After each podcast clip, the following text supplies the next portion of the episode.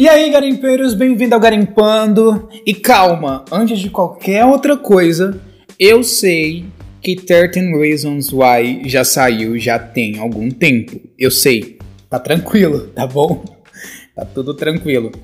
É que na época que saiu, eu não consegui gravar o podcast para vocês sobre a quarta temporada, como eu prometi no podcast que eu falo sobre os 13 porquês. E eu sim, eu tive ouvintes que me pediram para gravar a minha opinião sobre a quarta temporada. Confesso que eu não vou fazer roteiro sobre a quarta temporada aqui. Não vou dar de, é, detalhes profundos sobre isso. Vou falar mais a minha opinião e lembrando que eu já vi a temporada quando saiu. Então algumas coisas eu posso ter esquecido. Se eu tiver esquecido, me perdoa, mas eu vou gravar porque, cara, eu amei a quarta temporada. Então eu acho que é muito válido eu vim falar isso com vocês. Vamos encarar isso aqui mais como uma conversa.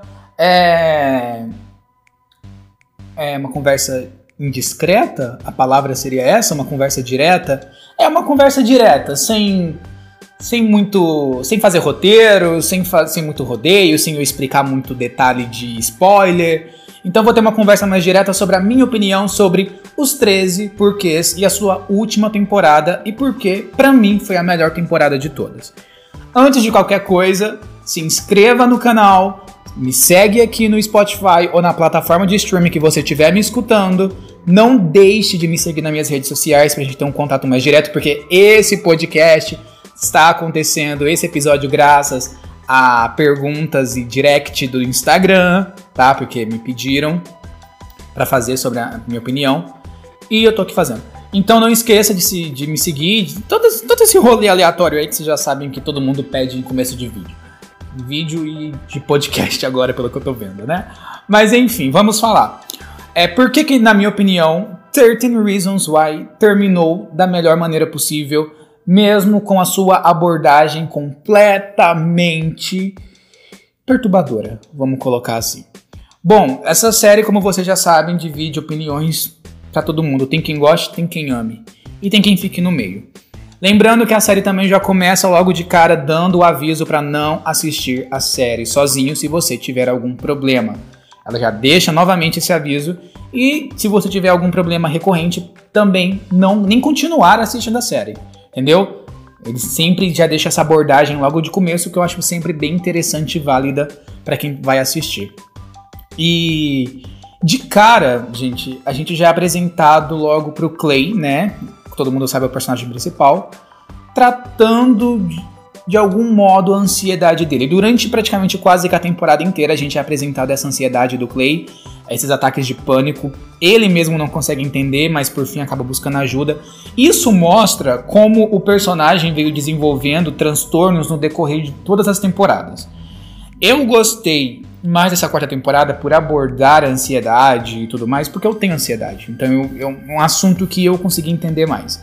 E eu não achei ela tão pesada quanto, quanto as outras temporadas. E o desenvolvimento da diversidade da série também foi muito interessante. Foram coisas que eu me questionei desde o começo e no final parece que tudo deu um estalar de dedos assim, tudo parece que deu certo, digamos assim. É, mas enfim, voltando a falar da ansiedade do Clay antes de entrar em qualquer outro assunto. A série ela, a gente apresenta, ela é basicamente apresentada pra gente assim, durante a temporada toda. Gira também em torno ali do, do Winston tentando provar que o Morty não foi não foi o, o assassino do Bryce. Ah, e falando nisso, eu falei no, no outro podcast Bruce, tá, gente? Mil desculpas. Eu, na hora eu não sei que meu cérebro deu um bug lá e falou Bruce, mas é, é o Bryce. Então, gira também em torno disso, mas acaba que ele desiste lá pro final. Ah, vai ter, vai ter spoiler, gente, vai ter spoiler. Se quer um papo direto, vai ter spoiler sim nesse, nesse podcast. E depois disso, do, do Clay tentar entender a ansiedade dele e o transtorno, a história ela começa a se fragmentar e ao mesmo tempo está unida sobre o destino de cada um dos personagens, né? Por exemplo, cara, eu chorei muito com o destino do Justin. Muito, muito. É um personagem que é, foi uma. A gente vai ter spoiler, cara. Vai, vai ter spoiler nisso aqui. Vocês vão ficar puto comigo, que vocês ficaram puto no outro podcast porque eu falei spoiler. Mas o que, que eu vou fazer? Tá bom, gente. Se você não quiser spoiler, para de ouvir o podcast aqui. Tá bom? A gente se vê no próximo episódio. Um abraço e um grande beijo no coração. Agora, se você quer ver spoiler, vamos continuar. Então já me despedi de quem não queria spoiler. Agora daqui pra frente vai ter spoiler. A morte do Justin me tocou muito. Me tocou muito porque como quem já assistiu a série tá vendo, o Justin ele acaba descobrindo que tem HIV, que é desenvolvido para AIDS, né? Logo vira AIDS. E ele teve isso, como vocês devem também saber, na, nas outras temporadas ele acabou quando ele estava ali no meio das drogas, se relacionando com pessoas e outras pessoas em troca de dinheiro, e acabou con contraindo, contra contraindo a doença, né? E ele não contou isso para ninguém, que a gente só descobre sobre a morte dele nos últimos na, da morte, ó, do HIV dele no, no último, nos últimos episódios. E para mim isso é bem tocante, porque eu tenho amigos que têm HIV e eu sei como a luta sobre essa maldita doença, ela é complicada, ela é difícil. E eu já me relacionei com pessoas próximas assim também que passaram por isso e é bem complicado. E é bem complicado. E a série, ela, pra mim, eu falo que o ponto forte da série, que eu, toda temporada ela tem um ponto forte, igual o suicídio da Hannah, a morte do Bryce, sempre tem alguma coisa. Para mim, o ponto forte dessa série foi isso. Eu não esperava a morte do Justin, até porque era um personagem que estava crescendo muito na série. Muito, muito. E eu esperava que, pelo menos no final, ele e a Jéssica acabassem juntos, pelo menos, porque foi um casal que foi se reconectando, depois se afastando, e a luta do Justin contra as drogas, ia para as drogas, voltava. Então, eu achei que pelo menos teria um final feliz para os dois. Me enganei. Mas, como o próprio ator falou, como o, os próprios criadores falaram, não era uma coisa esperada, mas necessária, porque essa morte do Justin foi um impacto social que a série quis passar para as pessoas se cuidarem, para as pessoas se prevenirem. Foi um apelo social da série, o que foi bastante interessante, porém pesado, foi bem pesado. Mas não podemos botar uma, uma venda no olho e fingir que não existe, sendo que que tá aí, né, gente? Tá aí para todo mundo ver. Não, não dá para ignorar, não dá para ignorar que essa doença existe, né? Mas foi uma coisa da, igual te falei, da, da, da própria série, eles colocaram isso como impacto social mas eu esperava que o Justin vivesse no final.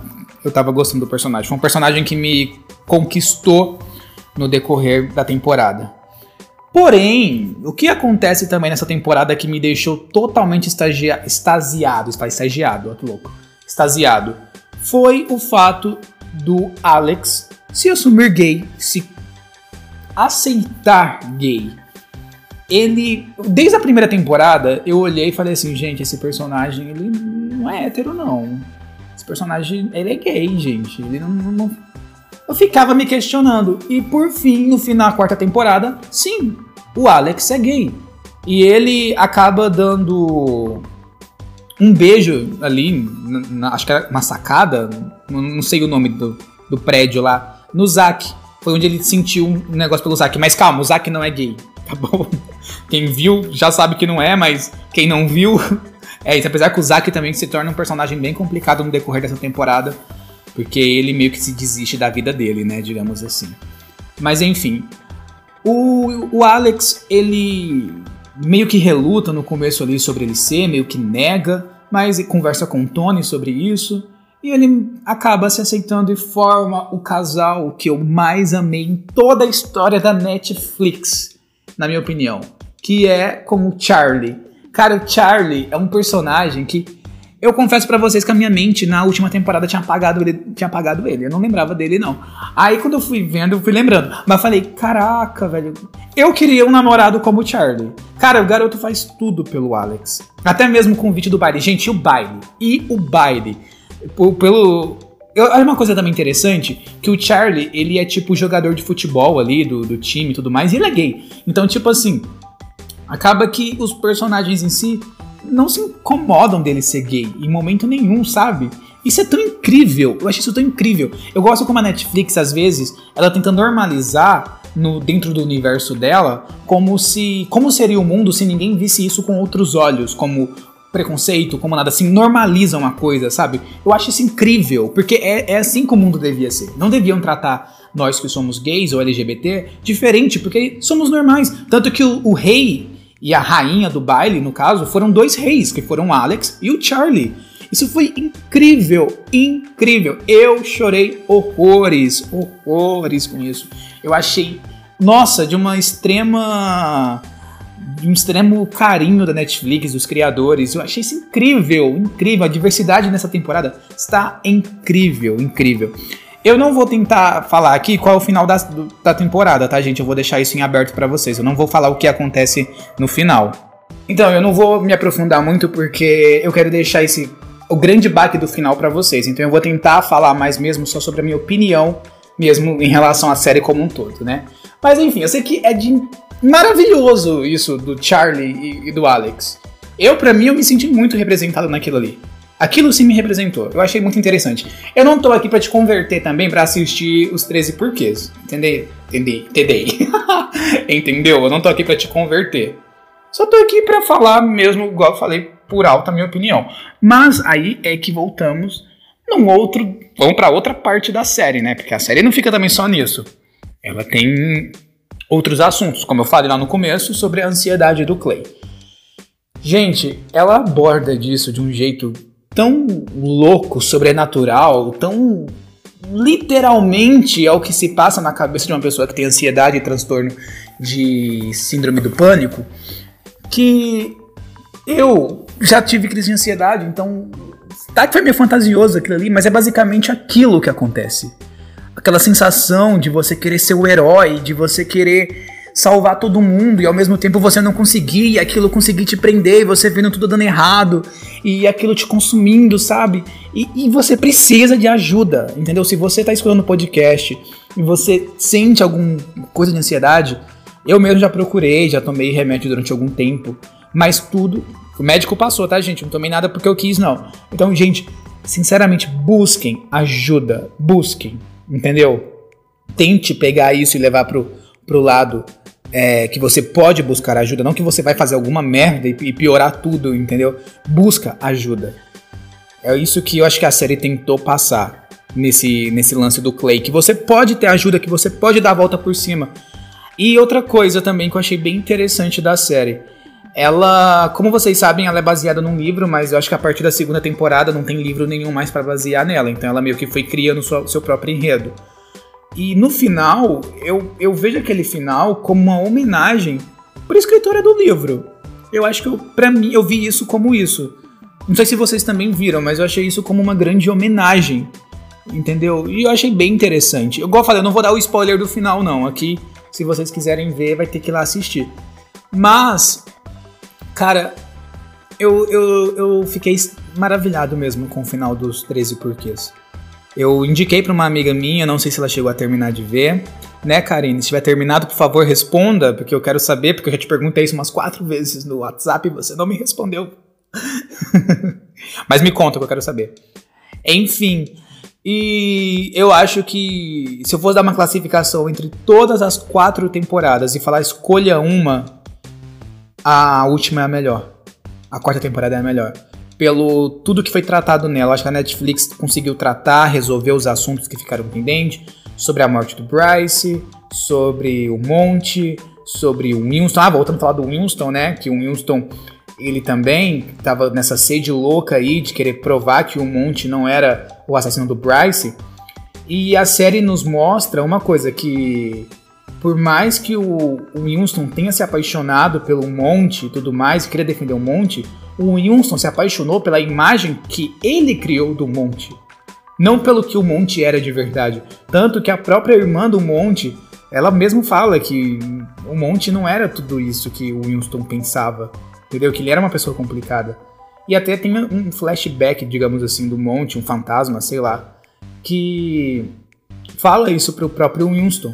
Então, tipo, na vida real, quantas pessoas se apaixonam ou criam ou são amiga de, de outra pessoa porque criam uma visão da pessoa. E a pessoa não é aquilo. A pessoa não é aquilo. Isso também é legal de, de apontar. Várias pessoas, digamos, entram no relacionamento e falam assim: ah, mas ele não era assim. Cara, ele sempre foi assim. Você que nunca viu, você se apaixonou por algo que você criou na sua cabeça. Entendeu? Isso foi interessante da série também colocar. Porque tem, já passei por isso. né? Eu falo porque tem muita gente que julga me conhecer sem saber o que eu sou de verdade. Isso também é bem complicado. Igual eu falo em relação à amizade. Mas é, é aquele famoso lance: as pessoas veem aquilo que você quer que elas vejam. Ponto. Isso é pura verdade. Também a série soube é, apontar isso muito bem. Entendeu? Eu tô tentando lembrar que se tem mais alguma coisa dos 13 porquês que eu devo comentar com vocês. Igual eu te falei, isso aqui eu tô fazendo sem roteiro, eu só decidi gravar mesmo pra gente ter esse papo direto aqui. Eu não, não lembro se tem mais alguma coisa. Falamos do Clay, que consegue superar a ansiedade. Mas superar não, vai tratando a ansiedade dele e a, o negócio. Sobre a morte do Justin, que realmente é uma coisa muito impactante. O Alex e o Charlie. Uh, tem também o lance do Monte com Winston. Ah, no final tem a grande formatura, onde os personagens da primeira temporada acabam aparecendo, né? Eles dão adeus ao lance da Hannah. Mas. Uma coisa que ficou na minha cabeça, gente, acho que. Eu não sei se eu não prestei atenção direito, mas as fitas da Hannah não tinham sido destruídas? Elas tinham sido destruídas, gente? Elas foram destruídas, não foram? Foram passadas pra MP3? Eu tô muito louco? Ou foi uma coisa da minha cabeça? Alguém me responde isso aí. Porque no final, eu não vou falar o porquê. Por que, que aquele final tem aquele lance com as fitas lá? Alguém pode me explicar? Alguém pode me explicar por que se elas foram destruídas? Que eu lembro, gente, eu lembro muito bem que essas fitas foram destruídas em alguma temporada atrás aí, ó. Aí aparece agora de novo, fiquei me questionando aqui. Mas eu não vou falar o que aconteceu com as fitas no final dessa quarta temporada. Vai ter que assistir pra ir lá ver por que, que eu tô me questionando sobre isso, tá? Mas eu fiquei me questionando, galera. Não, não tinha alguma coisa ali relacionada? Tinha alguma coisa relacionada. Mas enfim, acho que eu já vou finalizar aqui, senão eu vou acabar me enrolando muito e eu não lembro muita coisa. Igual eu falei, eu devia ter feito pelo menos um roteiro. Ah, não, não devia não, devia não. Foi legal ter falado direto assim, eu já falei do que eu lembrei e a gente tem esse papo mais, mais direto mesmo entre eu e vocês. É, se eu esqueci de alguma coisa, a gente comenta aí embaixo. Mas é isso. Então, esse final trata mais sobre a cada um deles seguirem o próprio caminho, se conhecerem, aceitarem o destino que eles, digamos, têm dali em diante, sobre até o Tony mesmo fala muito sobre o destino dele, sobre os sonhos dele. Cara, a série inteira ela é perfeita, ela é maravilhosa, tem uns assuntos sérios, tem uns assuntos pesados que é dos 13 porque não tem como não ter, mas achei ela mais tranquila que as outras que as outras três. Encerrou bem, ela foi. É, deu um final para os personagens, ela encerrou tudo tranquilo. Eu acho que não ficou nenhum ponto solto em relação a nenhum personagem. E para mim vai ser uma série que vai fazer falta. Igual eu falei, tem gente que gosta, tem gente que não gosta. Eu gosto. Então para mim vai fazer falta os 13 porquês. Mas é, para mim, ela, ela tive, essa quarta temporada teve muitos pontos positivos, sim, mais do que as outras temporadas. Acho que ela foi, ela soube abordar muito melhor os assuntos, principalmente os assuntos sobre a diversidade, sobre o Alex e o Charlie, que foi o assunto que mais me pegou, me pegou muito, por sinal. Então é isso. Eu espero que eu tenha explicado direitinho, porque sem roteiro, gente, falar sem roteiro é muito diferente, é muito complicado falar sem ter uma linha de tempo para mim, os tópicos para mim explicando. Mas acho que ficou legal, acho que ficou legal. Espero que vocês gostem. E a gente se vê no próximo Garimpando. Galera, não esqueça de se inscrever no canal se estiver pelo YouTube. Não esqueça de seguir aqui na plataforma de streaming, de me seguir nas redes sociais, que também está na descrição desse podcast. E a gente se vê em breve. Eu prometo que eu não vou sumir. Um abraço e um beijo do seu garimpeiro. E até a próxima.